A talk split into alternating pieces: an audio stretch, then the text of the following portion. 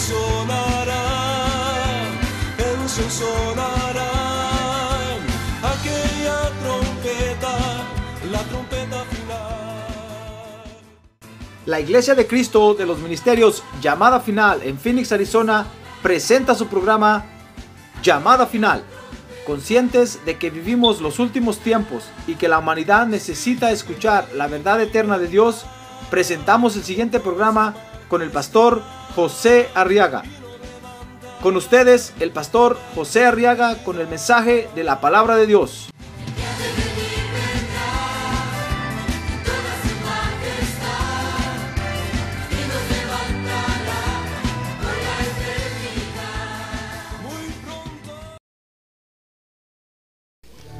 En el Evangelio de San Mateo vamos a abrir nuestra Biblia en el capítulo número 4. Y ahora vamos a estudiar la palabra de Dios, hermano. ¿Quiere usted estudiar la Biblia? Sí. El Señor Jesús dijo que en ella está la vida eterna. Un día le dijo a los que lo seguían, ustedes escudriñan las escrituras porque les parece que en ella tienen la vida eterna. Y aquí está la vida eterna, hermano. Amén, muy bien. San Mateo capítulo 4 dice el verso 3 que acercándose el tentador a Jesús le dijo, si eres hijo de Dios, oiga lo que le dijo, si eres hijo de Dios, di que estas piedras se conviertan en qué? En pan. Oiga lo que le dijo, di que estas piedras se conviertan en pan. Pero Jesús respondió y dijo, escrito está no solo de pan vivirá el hombre, sino de toda palabra que sale de la boca de Dios. Amén. Muy bien, vamos a orar por estas peticiones. Padre, ahora te presentamos nuestras peticiones, Señor, y te rogamos que las atiendas, por favor.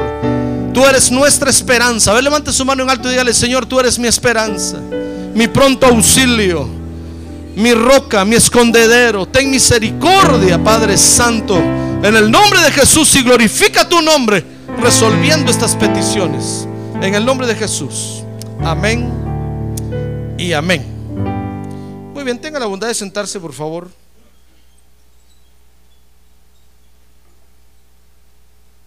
Gloria a Dios. Muy bien, fíjese que en este verso, hermanos, o este, estos versos, nos describen el momento cuando Jesús está en un retiro de 40 días y 40 noches. Dice, dice la Biblia que estaba, había ayunado 40 días y 40 noches.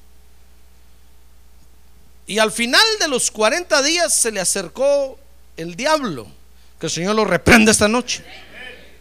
Se le acercó el enemigo y porque estaba Jesús estaba en ayuno, hermano. Era fácil tentarlo. Es decir, 40 días y 40 noches que no comía nada ni bebía nada. Era fácil llegar con este tipo de tentación. Se le acercó, dice el verso 3, el diablo. Y la, y la tentación consistía, fíjese que la tentación no consistía en comer. Cualquiera hubiera dicho, sí, tenía 40 días y 40 noches. Y eh, claro, eh, la tentación era comer. Fíjese que la tentación no era comer, sino que la tentación, hermano, consistía en hacer que Jesús hablara. Habría conmigo, hablar. Otra vez más recio, hablar. La tentación consistía en que Jesús hablara, hermano. Dice que el diablo le dijo en el verso 3, di a estas piedras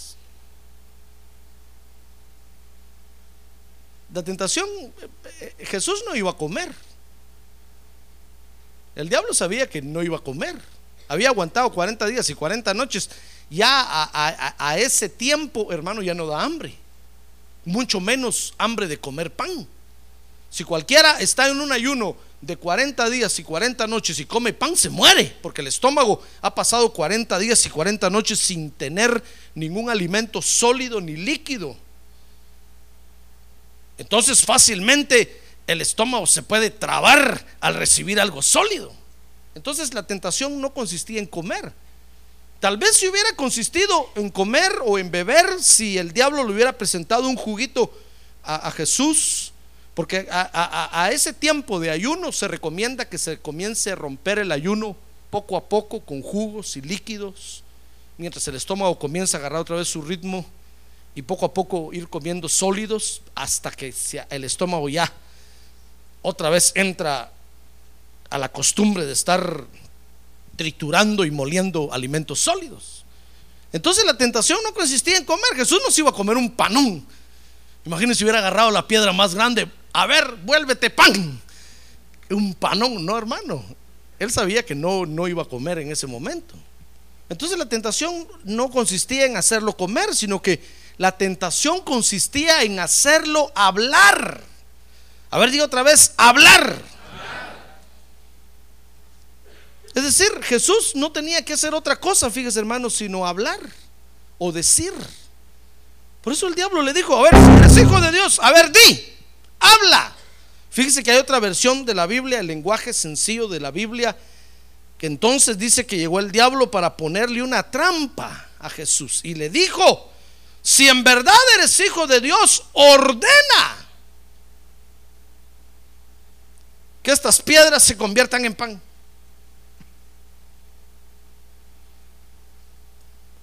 Porque en el Evangelio, mi estimado hermano, fíjese que está involucrado todo nuestro ser. ¿No cree usted que al haber aceptado a Jesús como Salvador, usted le dio solo el corazón? No. Inmediatamente todo su ser se involucró en este asunto. ¿Comprende? Y el hablar es una de las acciones de nuestro ser. ¿Quién puede estar sin hablar? A ver, pregúntale que tiene un lado, ¿usted podría estar sin hablar? Imagínense, si las mujeres tienen que hablar 25 mil palabras al día, ¿podrían estar sin hablar? Si a nosotros los esposos a veces nos cansan, hermano. Tenemos que decirle, no, pare ya, pare, por favor, ya no aguanto, ya no aguanto. No podrían estar sin hablar. Nosotros los hombres solo tenemos que hablar, dice este, este, este análisis o este estudio que hicieron, solo 10 mil palabras, hermano.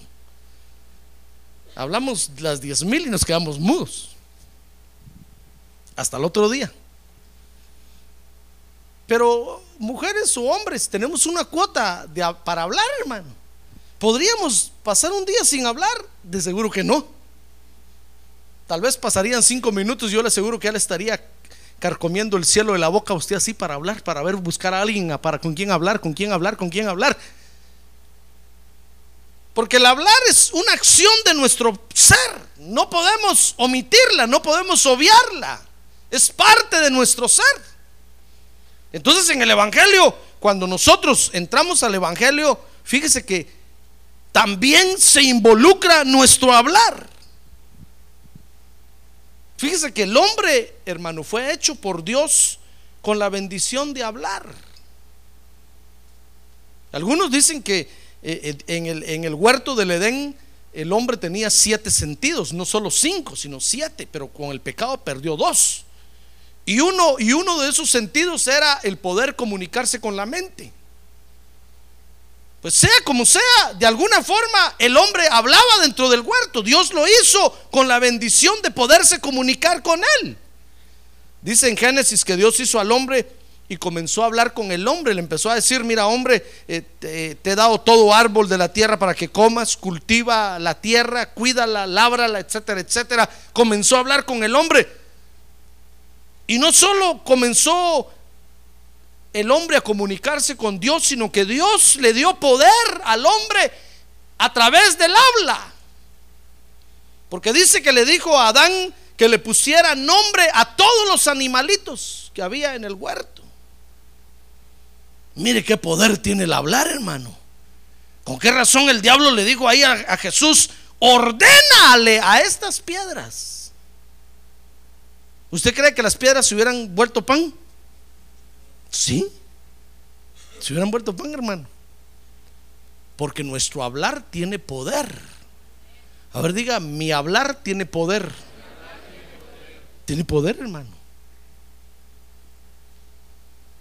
Tiene poder. Y cuando va involucrado con fe, el hablar se vuelve más poderoso. Por eso Jesús dijo, si ustedes tuvieran fe como un grano de mostaza, le dirían a esta montaña, muévete de aquí para allá y se movería. Por eso no les doy fe como grano de mostaza, le dijo Jesús. Porque son capaces que empiezan a mover las montañas para todos lados. ¿Se acuerda de eso? Los discípulos dijeron, aumentanos la fe. Y Jesús les dijo, sí, se las voy a aumentar, pero cuando sea necesario. Porque si tuvieran fe común, estoy parafraseando, como un granito de mostaza, ustedes empezarían a mover las montañas de un lado para otro. Y no se trata de andar moviendo las cosas nada más, porque el hablar tiene poder, hermano. Está involucrado dentro del Evangelio y dentro de esta guerra espiritual que estamos viviendo. ¡Ah, gloria a Dios! Démosle un aplauso al Señor. Gloria a Dios. Gloria a Dios. Pues fíjese que Dios hizo al hombre con la bendición de poder hablar. Posteriormente, fíjese que los hombres cuando se dieron cuenta que hablar tenía poder, después que sacaron a Adán del huerto y los hombres empezaron a multiplicarse ya en la tierra, como conocemos ahora, los hombres con el hablar comenzaron a pelear con Dios, hermano. Porque se dieron cuenta que sus palabras tenían poder. Fíjese, el hombre estaba alejado de Dios y sin embargo sus palabras seguían teniendo poder, como, como sucede hoy. Mucha gente no viene a las iglesias y sus palabras tienen poder, hermano. Por eso es que usted ve que allá afuera hay gente que se aprovecha del hablar de los seres humanos para maldecir, para hacerlos que maldigan, para hacerlos que digan cosas horribles, porque saben que nuestras palabras siguen teniendo poder. Pues dice Génesis capítulo 6, verso 1 que los hombres, fíjese, comenzaron a hablar con seres de otros, de otros, de otros, de otras esferas, de otros planetas. Dice Génesis capítulo 6, yo sé que usted conoce bien ese verso, pero búsquelo. Dice, y aconteció que cuando los hijos de los, de los hombres comenzaron a multiplicarse sobre la faz de la tierra y les nacieron hijas, los hijos de Dios, los vigilantes del universo, vieron que las hijas de los hombres eran hermosas y tomaron para sí mujeres de entre todas las que les gustaban. Mire, comenzaron a comunicarse con seres no humanos para hacer mezclas, para mejorar la raza, posiblemente. Pero comenzaron a usar el hablar para poderse comunicar con seres de otros, de otros lugares, hermano. Mire, por eso la Biblia nos prohíbe a nosotros, fíjese, aún que nos comuniquemos con los muertos. Porque nuestro hablar tiene poder. Fíjese que la Biblia no está diciendo que no se puede hablar con los muertos. Lo que está diciendo es que nos prohíbe a nosotros que lo hagamos. Quiere decir que se puede, pero nosotros no lo tenemos que hacer. Fíjese que la ley de Moisés le prohibía al pueblo de Israel hasta observar las estrellas de la noche, hermano.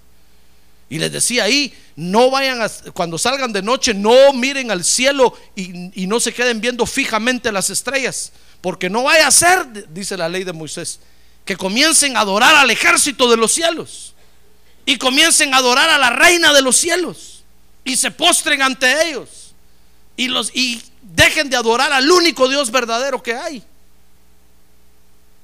Porque porque cuando la Biblia nos prohíbe algo, hermano, es porque es real. Y en este caso nos prohíbe comunicarnos con otros seres porque nuestras palabras tienen poder, hermano. Los podemos hacer que vengan aquí, fíjese. Fíjese, mire qué, qué poder tienen nuestras palabras.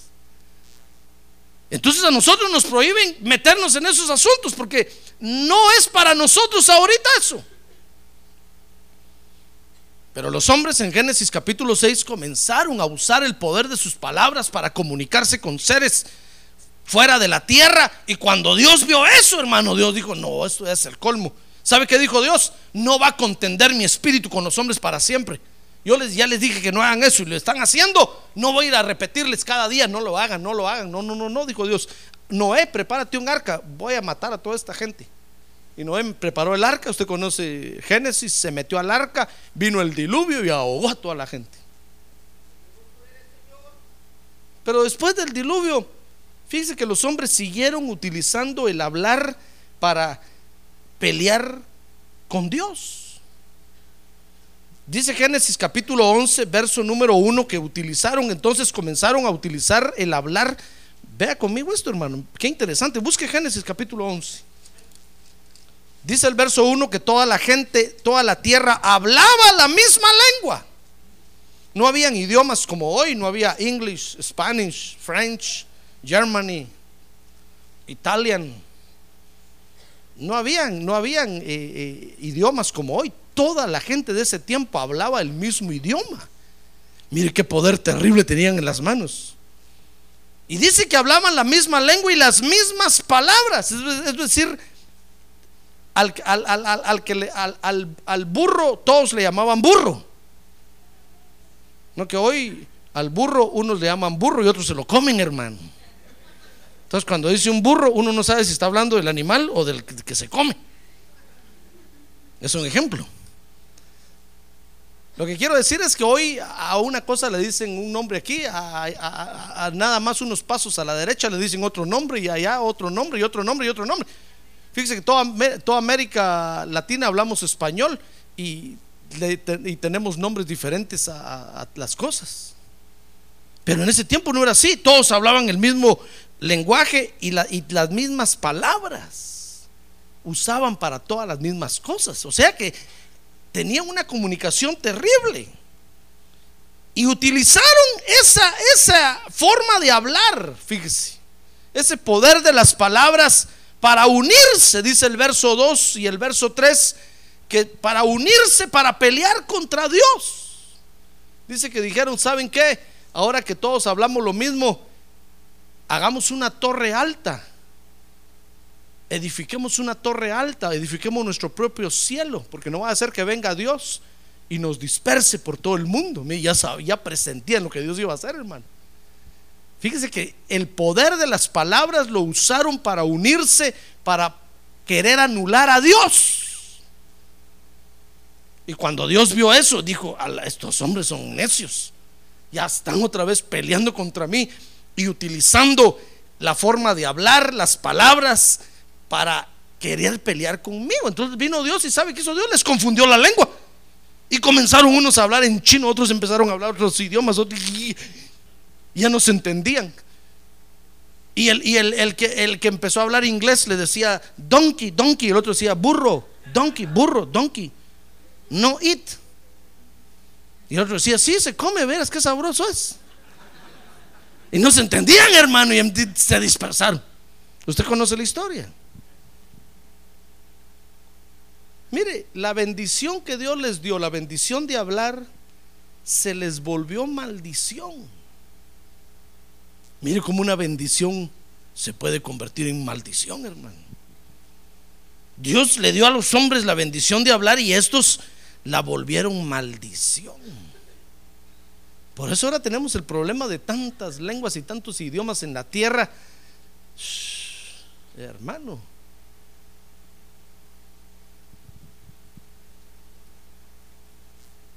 Pero el hablar tiene poder. Y el hablar está lleno de poder. Aún ahora que haya muchos idiomas, cuando hay muchos idiomas y muchas lenguas, el hablar tiene poder, hermano. Es por eso que Satanás se le acercó a Jesús y le dijo, ¿sabes Jesús? Yo sé que estás 40 días y 40 noches en ayuno, no has comido nada, ¿verdad? Muy bien, di, habla. No para comer, sino que quiero, quiero que acciones tu forma de hablar, porque te quiero hacer caer. Te voy a hacer tropezar.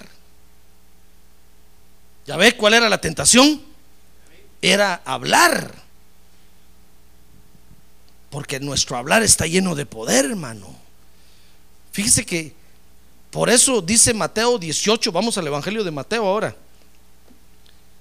Ahora sí estudiemos aquí, Mateo capítulo 18.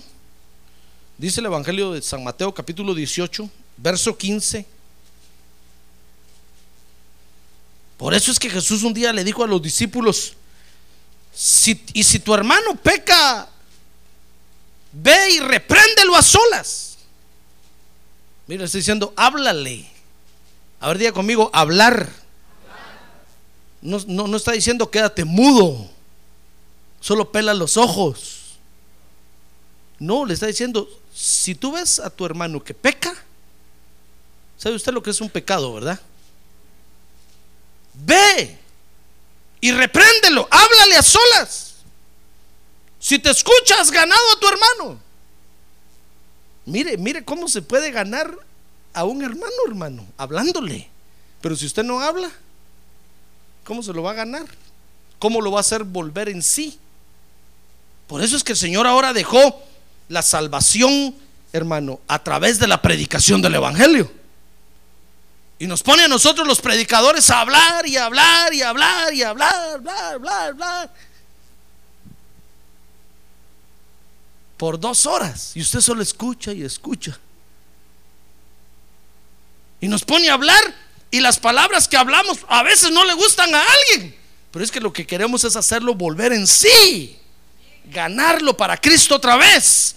Tal vez está alejando, tal vez está yendo para que regrese, para que vuelva, para que vuelva. Ah, gloria a Dios. Y entonces les digo, si tu hermano peca, ve y repréndelo a solas. Si te escucha, has ganado a tu hermano, pero si no te escucha, ah, entonces, ¿sabe qué dice? Busca a más habladores. Mire el verso 16, dice, pero si no te escucha, lleva contigo a uno o a dos más, que sean buenos para hablar. Para que toda palabra sea confirmada por boca de dos o tres testigos. Y si rehúsa escucharlos, ah, ¿sabe qué dice ahí? Dice, dilo a toda la iglesia, para que todos le hablen. Nosotros no hemos puesto en práctica esto, pero algún día lo vamos a poner en práctica, hermano. Hay iglesias donde lo ponen en práctica. Cuando un creyente se está portando mal, primero le llama la atención el pastor, no hace caso, el pastor llama a, testigos y le llama la atención. Si no hace caso, un día de culto, cuando está el culto, el día domingo glorioso, el pastor para el, para el culto y cuando aquel estaba a danzar ahí enfrente, entonces dice, miren hermanos, miren a este hermano, qué buen hermano es, va. Pues fíjese que es un sinvergüenza, ladrón anda haciendo esto y esto y le ha robado a fulano, le ha robado a Mengano y el otro cambia de colores ahí, hermano. ¿Sabe? Eso tendríamos que hacer. ¿Le gustaría? Pero es, es mejor un garrotazo a tiempo que no que usted se pierda en el mundo, hermano, o se pierda dentro de la iglesia. Mire lo que Jesús dijo. ¿Usted, ¿Usted cree que el Señor está diciendo eso? Sí, lo está diciendo. ¿Sabes qué, pastor? Cuando alguien no esté, llama la atención, no se esté portando bien, llama la atención. Y si sigue, ponga unos testigos. Y si sigue, díselo a toda la iglesia. Verso 17. Y si también rehúsa escuchar a la iglesia, si dijeran, sí, pero yo no, no, yo estoy bien, no, no, no estoy haciendo ningún mal. Entonces, ¿sabe qué, dice? Dice, sea para ti como el gentil y el recaudador de impuestos. En otras palabras, está diciendo, échenlo de la iglesia. Sáquenlo.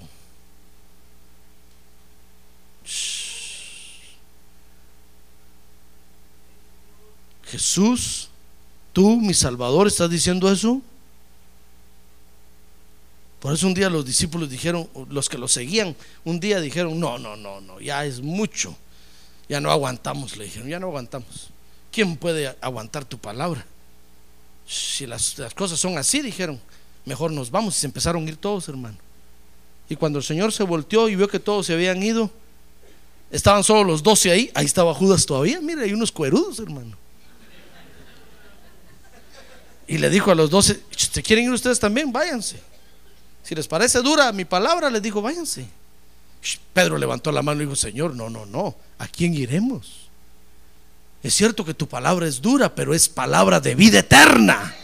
Nos sana, nos limpia, eso necesitamos escuchar. Ah, gloria a Dios. Gloria a Dios, hermano. Mire, mire, lo que el Señor está diciendo ahí es que nuestras palabras tienen poder, hermano. Y entonces dice el verso 18, en verdad os digo que todo lo que atéis en la tierra será atado en el cielo. Y todo lo que desatéis en la tierra será desatado en el cielo. Porque nuestras palabras tienen poder, hermano. Aunque el original, la, la traducción original no dice así, dice todo lo que yo les diga que desaten en la tierra será desatado en el cielo. Y todo lo que yo les diga que aten en la tierra será atado en el cielo. En otras palabras, está diciendo, tienen que esperar mi orden antes de hablar, no vayan a ser bocones. Por eso es que a veces a nosotros los creyentes nos salen malas cosas, porque nosotros hablamos y no pasa nada, hermano. Decimos, Dios, yo desato mil ángeles que vengan ahorita. Y el Señor se queda viendo y dice, ¿este abusivo que está haciendo ahí? Yo no le he dicho que desate mil ángeles. Y los ángeles se quedan sin obedecer, porque el Señor no ha dicho. Pero cuando el Señor dice primero, y entonces viene el creyente y en la tierra, en el nombre de Jesús, desata, las cosas se apresuran a hacerse, hermano. Porque el Señor ha dado la orden primero. Ah, gloria a Dios. Gloria a Dios. No somos nosotros los que tenemos poder para atar y desatar a la hora que querramos y cuando querramos. Por eso muchos dicen, yo desato la prosperidad para esta congregación. Y la congregación sigue más pobre que saber qué. Porque el Señor no ha dado la orden de desatar eso. Pero cuando a uno le dan la orden primero, entonces yo vengo y digo, miren hermanos, ¿saben qué? Levanten las manos. Ahorita va a venir una prosperidad terrible. Recíbanla. Porque el Señor ya dio, la, ya dio la orden, hermano. Amén. Y entonces se cumple y la vemos con estos ojos que no se han de comer los gusanos. Ya ve que nuestro hablar tiene poder y Dios lo usa para hacer su obra. Por eso tenemos que tener cuidado lo que hablamos, hermano. Porque nuestro hablar tiene poder. Dice Mateo 5:37. Como tiene poder nuestro hablar, mire, el Señor Jesús dijo en Mateo capítulo 5, verso número 37. Antes bien sea vuestro hablar sí, sí, o no, no. ¿Saben por qué? Si usted dice maybe, a ver, diga maybe en inglés. Tal vez, perhaps, quizás. Si usted dice tal vez, hermano, puede venir mañana, tal vez sí, hermano. O tal vez no. No, usted tiene que decir sí o no. Pero no, maybe. Porque dice ahí, hermano, que lo que es más de esto procede de dónde. Ah, no, más recio, procede de dónde. Procede del mal. Nosotros podemos dar nuestra, nuestro hablar, hermano, para hacer el mal.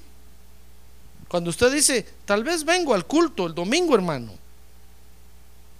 Lo que está diciendo es dejando así a medias, no sabemos si va a venir o no va a venir. Mejor diga, sí vengo. O mejor diga, no vengo. Si dice, sí vengo, sabemos que va a estar. Si dice, no vengo, sabemos que no va a estar. Amén. Pero si dice, tal vez, hermano, Tal vez voy a venir, tal vez voy a hacer, tal vez. Eso procede de mal. Usted está dando su hablar para hacer el mal. Porque sus palabras tienen poder, hermano. Cuando, cuando usted y yo hablamos, fíjese que las estructuras espirituales se mueven. Si, yo le digo, hermano, va a venir el culto el domingo, usted dice, sí, hermano, amén, voy a venir el ángel que lo está cuidando a usted inmediatamente se pone las pilas y dijo, dijo que se va a venir. Me tengo que levantar temprano. Entonces dice el ángel. Pero si usted dice, tal vez, hermano, si me dan ganas, vengo. El ángel dice, ah, ¿qué hago? ¿Vengo o no vengo con este? No, tiene que ser sí, sí.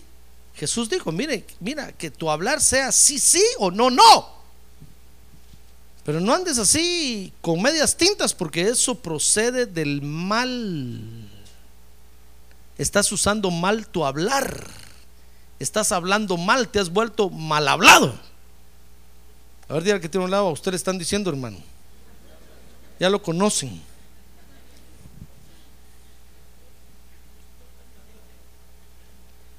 Mire, porque nuestro hablar tiene poder, dice Mateo 10, 19. Oiga lo que Jesús dijo, hermano. Mateo 10, 19. Pero cuando os entreguen, no os procuréis de cómo o qué hablaréis. Ahí está hablando de la persecución, que cuando lo agarren a usted por causa del Evangelio, no se preocupe de qué va a hablar, hermano. Cuando la migra lo agarre,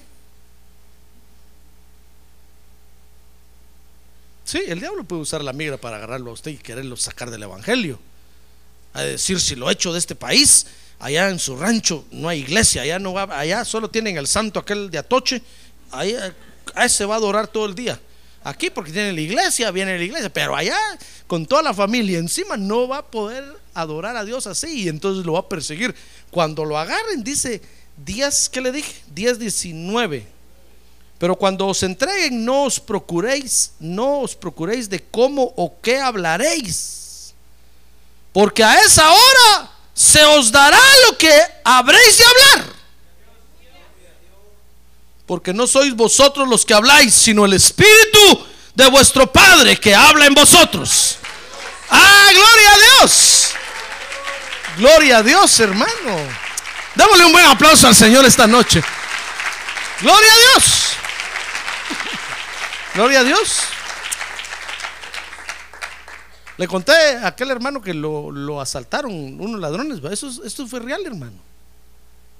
El hermano se bajó del, bus y empezó a caminar eh, en un callejón ahí para entrar, para ir a su casa, todo oscuro. Él ya conocía, pero de todas maneras estaba oscuro y iba con su Biblia abrazada cuando le saltaron dos ladrones, hermano, y uno le puso un puñal aquí y al otro lo agarró.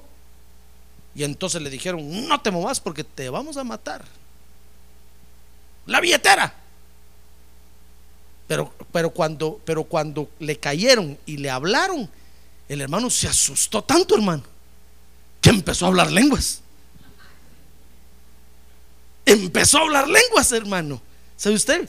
Las lenguas del Espíritu les empezó a hablar.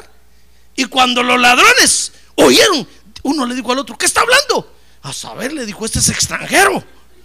Mejor dejámoslo, dijo, porque nos van a perseguir y nos van a agarrar. Y dejaron tirado el cuchito y salieron corriendo. Y el hermano con los ojos cerrados va a hablar lenguas y cuando abrió los ojos. Y los ladrones. Ya no estaban los ladrones, hermano. Ah, gloria a Dios. Los ladrones se habían ido. Por eso cuando ustedes lo agarren, No esté pensando, ¿y qué voy a decir? ¿Y cómo voy a decir? ¿Cómo les voy a hablar en inglés o en español? O en los dos. No, no se preocupe. Espérese. El Espíritu Santo le va a dar las palabras para hablar, hermano. Porque nuestras palabras tienen poder. Ah, gloria a Dios, porque nuestras palabras tienen poder. Gloria a Dios. Mire, si Dios va a mover algo en ese momento, espérese a recibir las instrucciones y va a ver cómo Dios mueve las cosas, hermano. Ahora, si Dios no va a mover nada, no le va a decir que hable. Se va a quedar usted callado.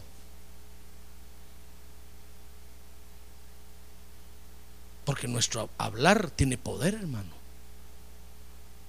Y si no hablamos lo correcto, en, el mundo espiritual las estructuras espirituales se mueven al revés. Y suceden cosas al revés. Por eso cuando uno va a orar por un enfermo, hermano, hay que orar por el enfermo y hay que esperar que el Espíritu le diga a uno que va a hablar uno, hermano. Pero si uno solo dice, lo declaro sano por fe, ¿qué fe? Si no le han dicho nada. ¿Fe en qué? Pero si le dicen, decláralo sano ahorita, entonces usted lo declara sano en el nombre de Jesús y le dice, hermano, usted está sano ahorita. Porque el Espíritu me está diciendo que ahorita lo sanó. Entonces va a ver que Las estructuras espirituales se mueven, usan sus palabras y con esas palabras se mueven y ¡brum! ocurre el milagro. ¿Comprende cómo, cómo es este asunto? Porque nuestras palabras tienen poder, hermano. Jesús dijo que en momentos de confrontación, Él nos iba a decir qué es lo que vamos a hablar. Amén. Porque nuestras palabras tienen poder. Porque cuando hablamos, fíjese hermano, nosotros atraemos lo que pronunciamos. Y si no estamos hablando lo correcto, podemos estar atrayendo cosas indebidas a nuestra vida, hermano. Después comenzamos a sufrir y a padecer y hasta nosotros decimos, pero ¿por qué estoy sufriendo? ¿Por qué estoy padeciendo? Tal vez porque hemos hablado, hemos dicho cosas que no teníamos que decir, tal vez buenas, pero no teníamos que hablarlas, hermano. Porque Dios utiliza nuestro hablar. Cuando hablamos, atraemos lo que pronunciamos. Por eso en Mateo capítulo 4, verso 3, el diablo quería que Jesús le hablara a las piedras. Porque el diablo sabía que el hablar es tan poderoso que podía cambiar la naturaleza de las piedras. Fíjese, conoce usted una piedra, ¿verdad? Ah, no, no conoce usted una piedra, hermano. ¿Cómo no traje una piedra yo? ¿Dónde hay una piedra? Imagínense cambiar la naturaleza de una piedra en naturaleza de pan. El diablo dijo, si este habla, si es hijo de Dios y habla, esta piedra se va a convertir en pan. Porque, porque nuestro hablar atrae lo que pronunciamos. Dice Mateo 4:4 que Jesús le respondió, y sabe, Jesús le respondió, hermano, de acuerdo a lo que lo habían mandado hacer. Mire lo que Jesús le respondió, verso 4, dice que Jesús le dijo, mira, Satanás, escrito está, no solo de pan vivirá el hombre, sino de toda palabra que sale de la boca de Dios. Cuando el diablo oyó eso, se quedó helado, hermano. El diablo vive en el infierno, caliente, pero ahí se quedó frío, hecho hielo. El diablo dijo, ¿de dónde me salió este con esta respuesta? Yo pensé que lo iba a hacer caer. Yo, pensé que se iba a sentir el muy, muy al decir, habla, de sí. Que se conviertan en pan. Si, si, si sos hijo de Dios, tenés el poder en la boca para decirlo y se va a convertir. Y todos te van a aplaudir aquí. Yo voy a ser el primero. Ah, pero Jesús dijo, no, no, no, no, no. No me mandaron a convertir piedras en pan. Le dijo, si no hubiera sido panadero. Como aquella mamá que, que su hijo empezó a tomar, ¿verdad? Tenía un hijo y empezó a beber licor y todo lo que ganaba en el trabajo se lo gastaba en licor y un día la mamá cansada le dijo, mira mi hijito, lo sentó borracho. Sentate ahí el borracho. Mira mi hijito, no te gastes el dinero en licor. Mejor hacer tus zapatos. ¿Acaso soy zapatero, pues? Hacer tu ropa. ¿Acaso soy sastre, pues? Hacer tu comida. ¿Acaso soy cocinero, pues? ¿Por qué estoy contando esto, hermano? Ah, bueno, porque a Jesús no lo mandaron a hacer pan. Si no hubiera sido panadero. ¿Comprende? Jesús, Jesús dijo, ¿y este por qué quiere que yo hable esto? A mí no me mandaron a hacer pan aquí. Si me hubieran mandado a hacer pan, me hubieran dado el horno y me hubieran dado las recetas de... No, le dijo, no soy panadero. Estaba como ese borracho. ¿Acaso soy panadero, pues? Es que tenemos que tener cuidado con lo que hablamos, hermano. Nuestras palabras comprometen a Dios. ¿Se da cuenta? Jesús dijo, no, no, no, no, no, no, no me mandó mi Padre Celestial a, decirle a las piedras que se, que se conviertan en pan. ¿Sabe a qué mandaron a Jesús ahí? Lo mandaron a depender del Padre. Eso, esa fue su respuesta.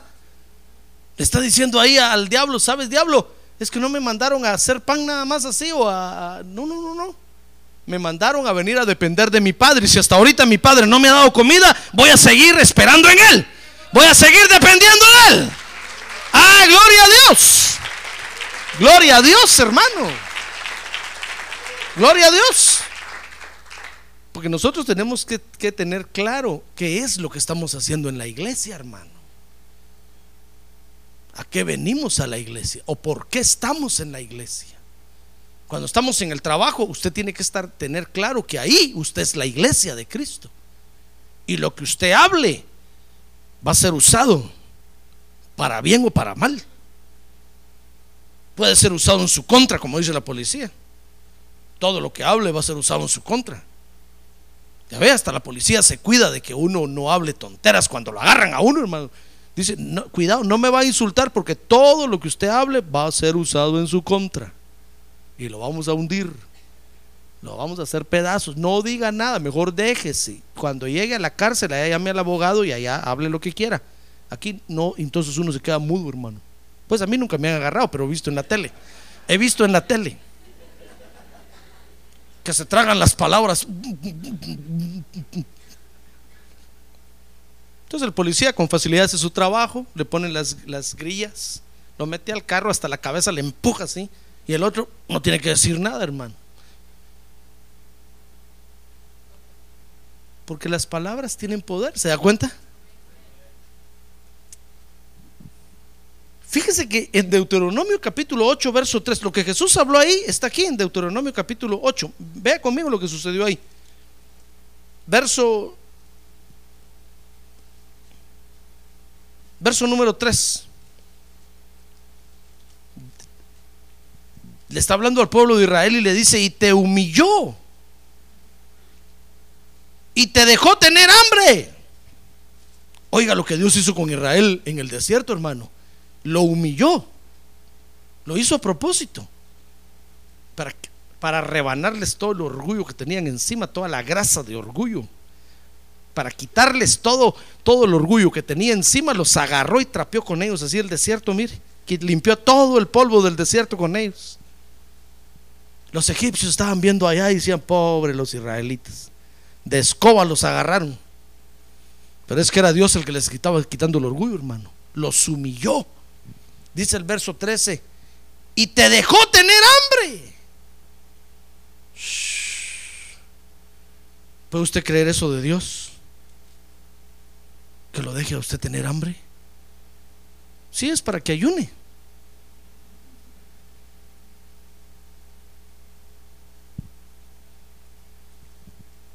Y te dejó tener hambre.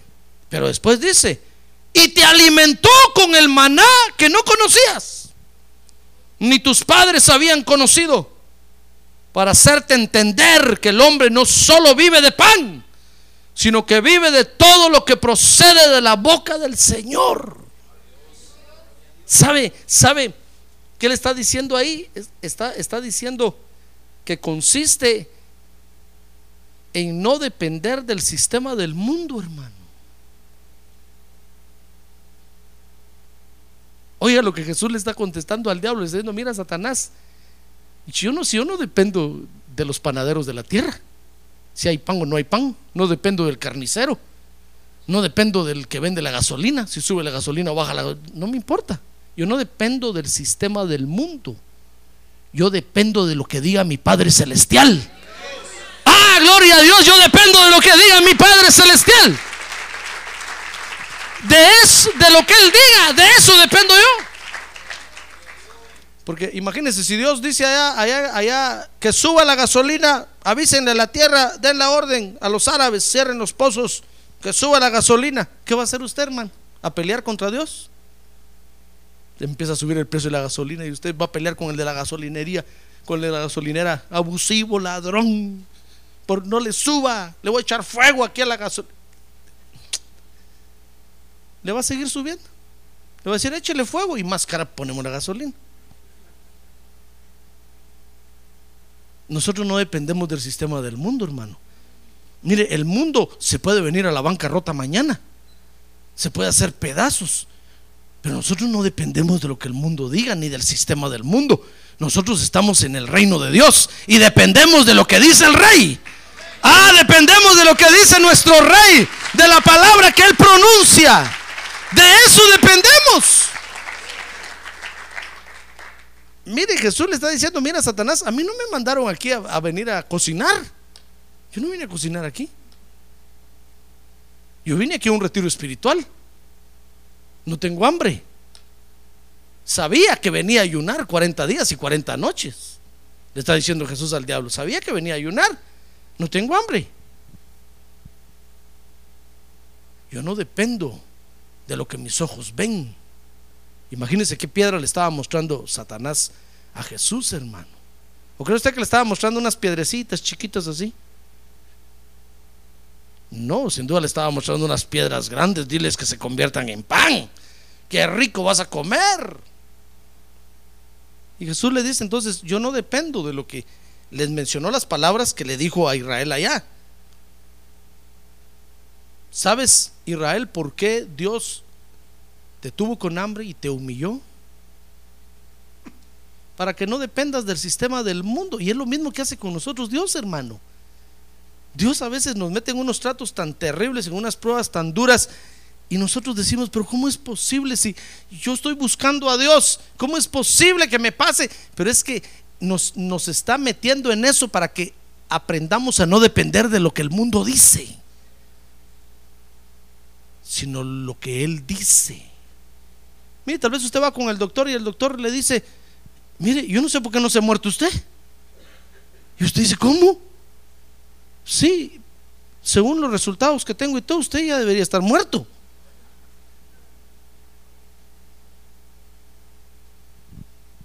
Si usted depende de lo, que, de lo que dice el mundo, de lo que dice el sistema del mundo, ahí se va a morir, hermano. Le va a decir, doctor, deme permiso, ¿dónde está la camilla? Ahorita me muero.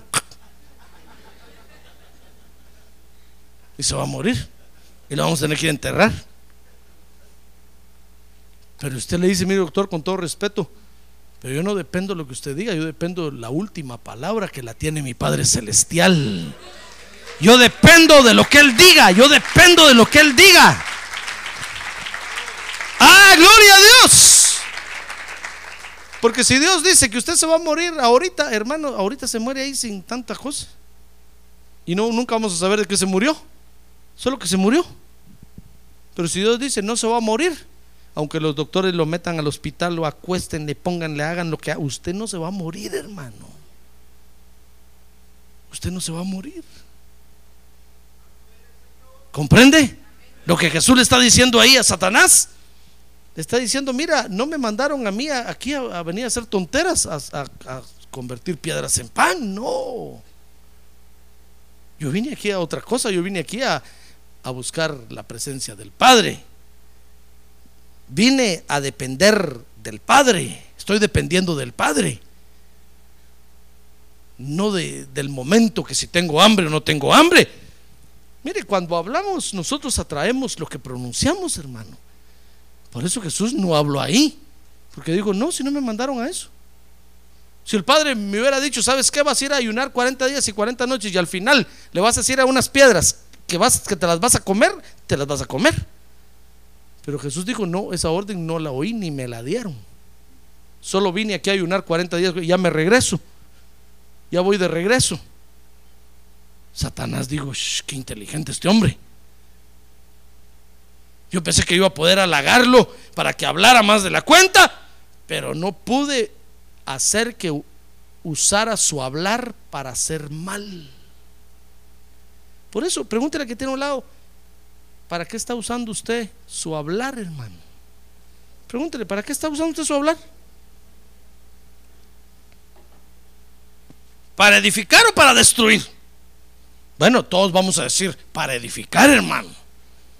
Pero ¿será que estás, está hablando lo que le dijeron que hable o está hablando de más? Porque nosotros muchas veces creemos que hablamos para edificar, fíjese hermano, y no nos han mandado hablar eso.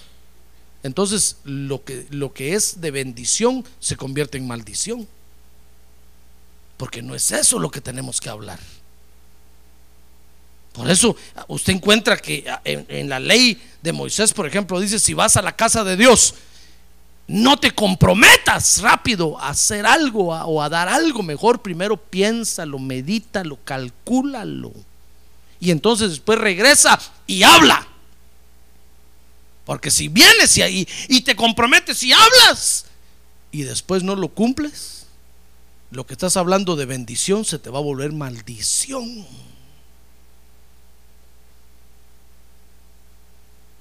¿Comprende? Y entonces los demonios agarran derechos ahí, hermano, y dice, este, este dijo que iba a dar tres mil dólares y no los ha dado. Y entonces los demonios se dejan venir, hermano, y le empiezan a robar. Y usted dice, ¿por qué me están robando? Porque habló y no cumplió. ¿Comprende? Entonces la Biblia dice, cuando estés en la casa de Dios, no te apresures a hablar, porque ahí Dios te está escuchando y los ángeles de Dios también. Mejor piensa, calcula y entonces habla. No va a decir, no, hermano, pero por fe. Fe mentirosa. Eso se llama alarde de fe. En lugar de levantarlo, lo va a hundir. En lugar de exaltarlo, va a acabar con usted. Y usted es creyente. Lo que puede ser bendición se le puede volver maldición por hablar a la ligera. Porque lo que, lo que hablamos atraemos cuando hablamos, hermano.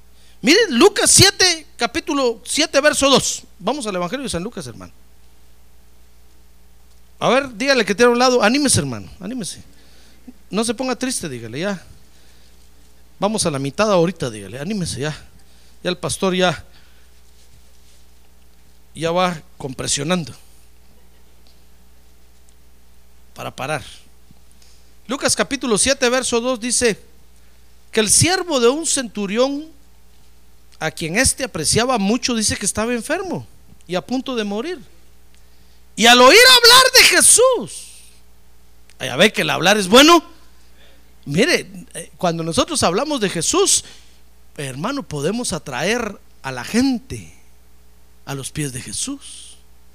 Dice que al oír hablar de Jesús, el centurión Dijo, yo tengo un enfermo en mi casa y dice que Jesús anda sanando ahí. Envió a él unos ancianos de los judíos pidiéndole que viniera y salvara a su siervo. Y cuando ellos llegaron a Jesús, le rogaron con insistencia diciendo, el centurión es digno de que le concedas esto. Mire, volvieron a hablar, ¿se da cuenta? ¿Están hablando lo correcto o no? Le dijeron, verso 5, porque Él ama a nuestro pueblo y fue él quien nos edificó la sinagoga. Mire, era un centurión romano. Era ajeno al pueblo de Israel y, están los israelitas intercediendo por él, hermano. Cuando Jesús oyó lo que hablaban de él, Jesús dijo, qué interesante está esto. Así, así los ha ayudado este hombre.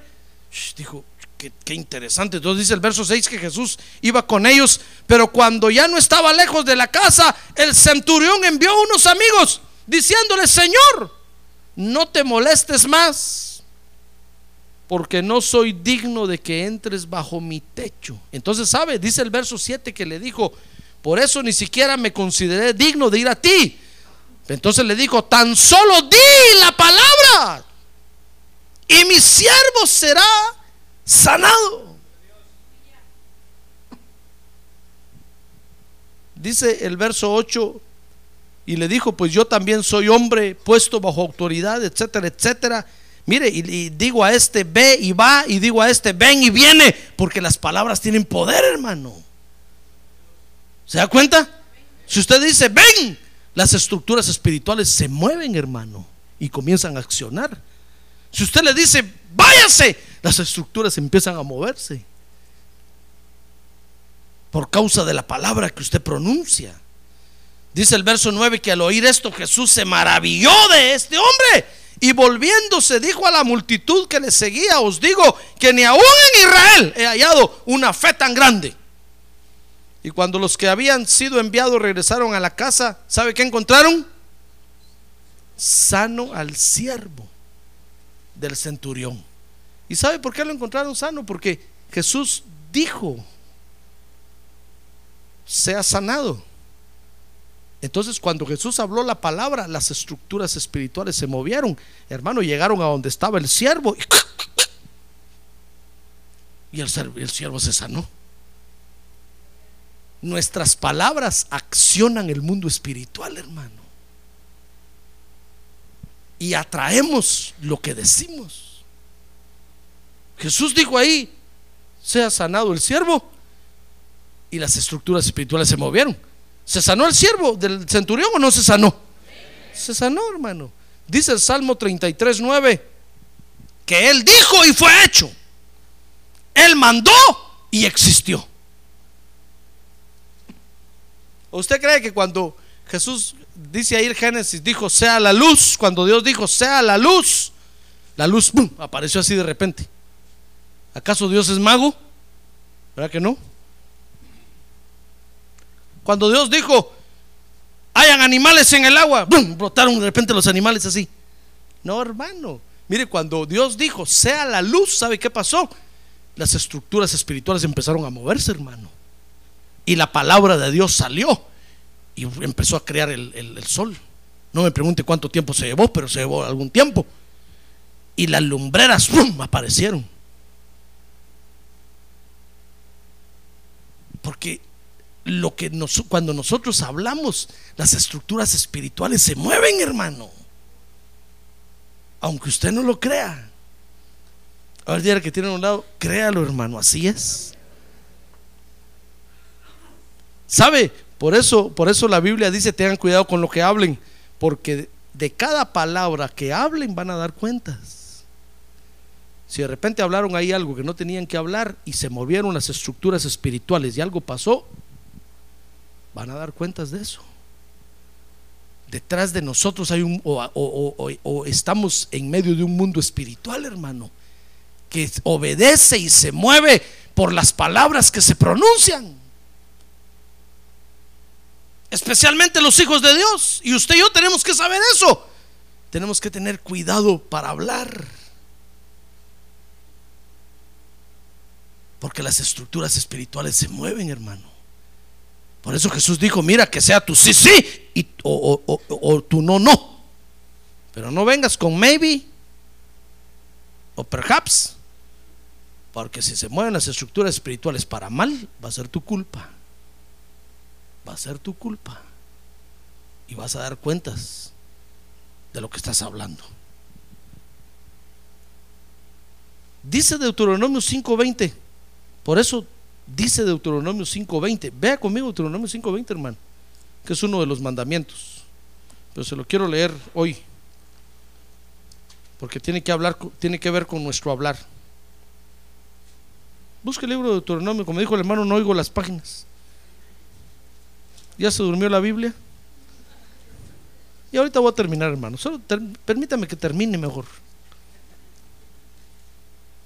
¿Sabe qué dice? Dice Deuteronomio 5:20, porque tus palabras atraen lo que tú pronuncias, no des falso testimonio contra tu prójimo. Porque las estructuras espirituales se mueven, hermano. Si tú te prestas para decir una mentira contra tu hermano, las estructuras espirituales se mueven para mal.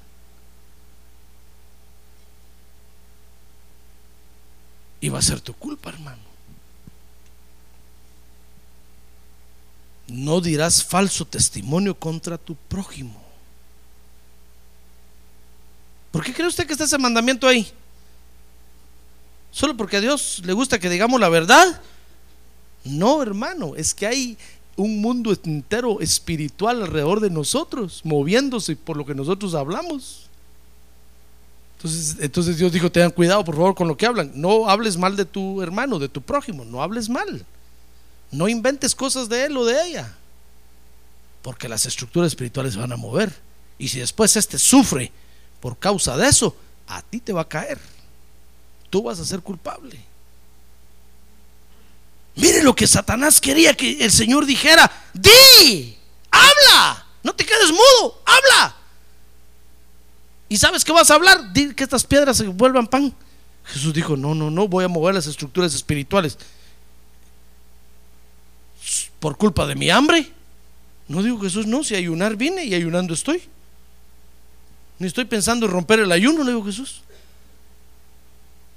Así es que no voy a hablar, porque no estoy dependiendo del sistema del mundo, sino que estoy dependiendo de la palabra que hable mi Padre Celestial. ¿Se da cuenta? Por eso yo le he dicho a usted, fíjese hermano que la mayor bendición para nosotros los creyentes, creo yo, es saber cuándo tenemos que morir ya y cuándo tenemos que vivir. Porque hay creyentes que Dios dispuso y dijo muy bien que se muera ya, que se venga conmigo, y el creyente en la tierra empieza a pelear con la muerte, hermano. Dice, no, muerte, te reprendo en el nombre de Jesús. Y la muerte dice, no, hombre, si el Padre me envió a traerte ya y, y no se deja agarrar. La muerte regresa con el Padre y dice, el Padre este no se deja agarrarme. Oye, todo lo que está hablando, hasta maldiciéndome está. Que empieza muerte fea, muerte quirina, muerte horrible. Todas las clases de muerte empiezan a, hablar. Y la muerte dice, si ya me mandaron a traerte, hombre, ya es hora de irte. Pero si nosotros, el Padre, sabemos, porque tenemos buena comunicación con Dios, que ya es hora de partir, le vamos a decir, como no, Señor, gloria a Dios, es la hora de verte a ti, si eso es lo que quiero. Por eso estoy en la iglesia. Vámonos. Pero hay creyentes que les llegó la hora y empiezan a pelear con la muerte y no se mueren, hermano. Y ahí están en el hospital y no se mueren. Y los familiares van a pagar el hospital, van a pagar el hospital y no se mueren porque acá con tubos y todo. y llega la familia a decirle: reprenda la muerte, échale afuera. No la. Y, y cuando uno de ministro va y, y lo confronta, le dice: Hermano, ¿me escucha? Solo muere la mano. Eso quiere decir que sí. Dice la enfermera, si le hace dos, quiere decir que sí, si, si una, quiere decir que no. Hermano, ¿me escucha? Ya le preguntó al Señor si es su hora ya de partir. Ya no mueve la mano, hermano. Hace así, mire. No sé. ¿Qué está haciendo en la cama entonces, hombre? Pregúntele a Dios ya. Si es hora de partir, váyase ya, hombre, y deje de molestar. Ahora si es su hora de quedarse, vamos a orar y vamos a reprender a la muerte. Tiene que seguir viviendo. Pero miren los problemas que nos metemos, hermano. Estamos ahí con un montón de tubos y no sabemos si ya nos toca o no nos toca. ¿Usted cree que el Señor no le puede avisar a usted? Claro. Un año antes le puede avisar para que usted empiece a poner en orden sus papeles, hace su testamento, compra un seguro de vida. No le va a decir al seguro de vida. Es que Dios me dijo que en un año me voy a morir porque no le van a vender, hermano. Usted dígale, voy a comprar un seguro de vida y muy bien, hace su testamento, se despide de todos. Hermanos, allá nos vemos. Para allá van ustedes también. Y se va contento. Así mueren los creyentes. Pero si está ahí y no sabe si ya o no, hermano. Entonces, ¿por qué, por qué, por qué está buscando a Dios?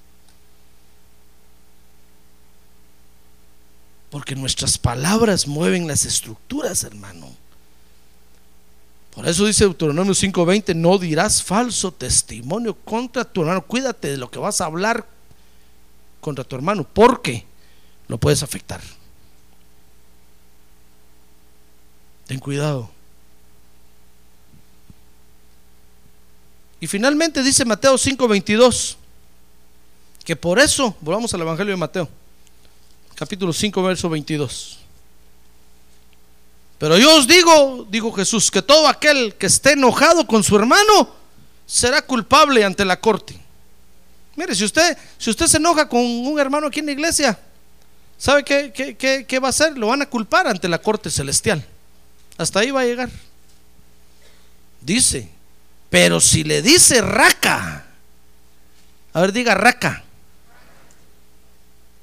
¿Sabe qué quiere decir raca? Quiere decir necio. Pero si, pero si comete el error de abrir su linda boquita, a ver, diga así, mi linda boquita. A ver, tóquese su boquita. A ver, diga conmigo qué linda boca Dios me dio. Aunque la tenga grande, no importa, diga qué linda boca Dios me dio. A ver, diga qué linda boca Dios me dio. Pero si comete el error de, de hablar si usted solo se enoja, por ejemplo, pasó un hermano y no lo saludó y usted le hace, hmm, hmm", solo lo van a culpar. Los ángeles están ahí. Acuérdese que los ángeles son los policías de Dios, hermano. Ahí andan detrás de usted. Y usted le hizo, hmm, lo van a culpar allá ante la corte celestial. Pero si comete el error de abrir su boca y decirle necio a su hermano, dice ahí, será culpable delante de la Corte Suprema.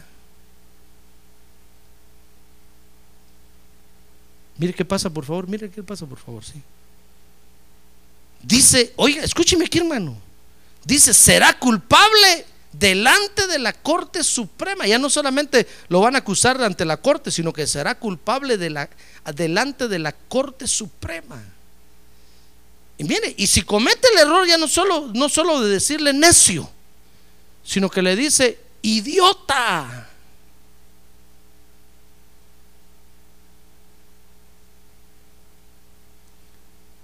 Será reo del infierno. ¿Se da cuenta? Porque nuestras palabras mueven las estructuras espirituales, hermano. Y Dios no nos ha mandado a, mover las estructuras espirituales a nuestro antojo o a voltearlas o a... No, hermano. Nuestro hablar atrae lo que pronunciamos. Entonces, si usted no quiere ser reo del infierno, que dice, dice, otra, dice otro pasaje paralelo ahí, que no va a salir de ahí hasta que no pague su último, el último cuadrante. Tenga cuidado con lo que habla, hermano. Amén. Mire, mire lo que, lo que el diablo quería que Jesús hiciera. Nuestro hablar está involucrado en esta batalla contra el enemigo. Está, está involucrado nuestro hablar. Por eso tenemos que tener cuidado lo que hablamos. Cuando, cuando a Jesús le dijeron, habla. Jesús le, le, dio importancia a lo que iba a hablar, hermano. Y en lugar de hablar lo que dijeron que hablara, ¿sabe qué dijo? Lo que oí de mi Padre Celestial, eso es lo que voy a hablar y eso es lo que voy a enseñar. Ni más ni menos. Solo eso es lo que voy a hablar y eso es lo que voy a pronunciar. Ah, gloria a Dios. Por eso, hermano, yo quiero invitarlo a que usemos adecuadamente nuestro hablar. Porque de toda palabra, dice la Biblia, que salga de nuestra boca tendremos que dar cuenta. Usted era pastor y de todo, todo. No, de toda palabra que movió las estructuras espirituales. hay palabras que ni cosquillas hacen, hermano ni, ni, moscas espantan. Pero hay palabras que de repente usted pronuncia que mueven las estructuras espirituales, hermano. Y por culpa de eso se puede detener la obra de Dios, por culpa de eso se puede dejar de edificar. A eso se está refiriendo la Biblia, a esas palabras que hablamos que movieron las estructuras espirituales. Por eso el diablo le dijo a Jesús, di, habla. Voy a poner de pretexto el pan, dijo el diablo, que tienes hambre, pero di, habla. Jesús dijo, no, no, no, no. Si no tengo hambre en primer lugar, no me mandaron a eso en segundo lugar. Y en tercer lugar te voy a decir que voy a hablar. Y entonces le dijo, no dependo del sistema del mundo para andar hablando tonteras. Dependo de lo que diga mi Padre Celestial. Si Él me dice aguantar hambre, amén, aguantar hambre. Si Él dice aguantar calor, amén, aguantar calor. Si Él dice comer, amén, a comer. Amén. De eso dependemos. Cierre sus ojos.